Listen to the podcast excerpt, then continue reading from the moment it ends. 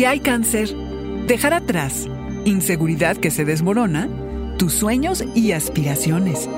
Audioróscopos es el podcast semanal de Sonoro.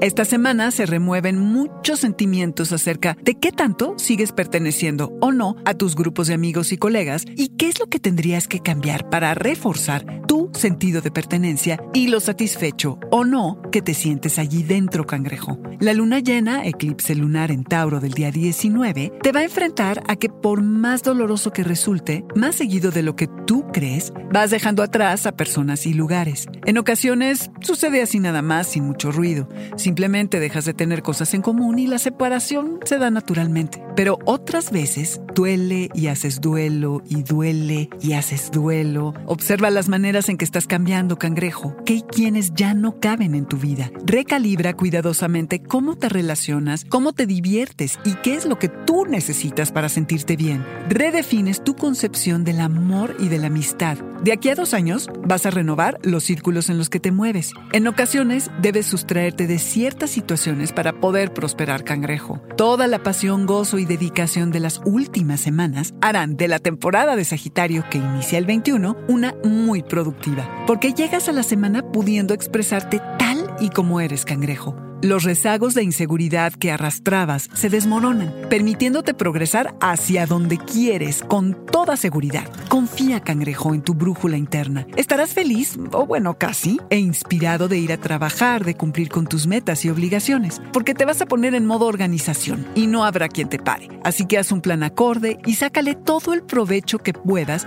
a esta nueva motivación. Cangrejo, tu mantra tus sueños y aspiraciones son lo que importa y tienes que rodearte de quienes te ayuden a cumplirlos. Este fue el Audioróscopo Semanal de Sonoro. Suscríbete donde quiera que escuches podcasts o recíbelos por SMS registrándote en audioróscopos.com.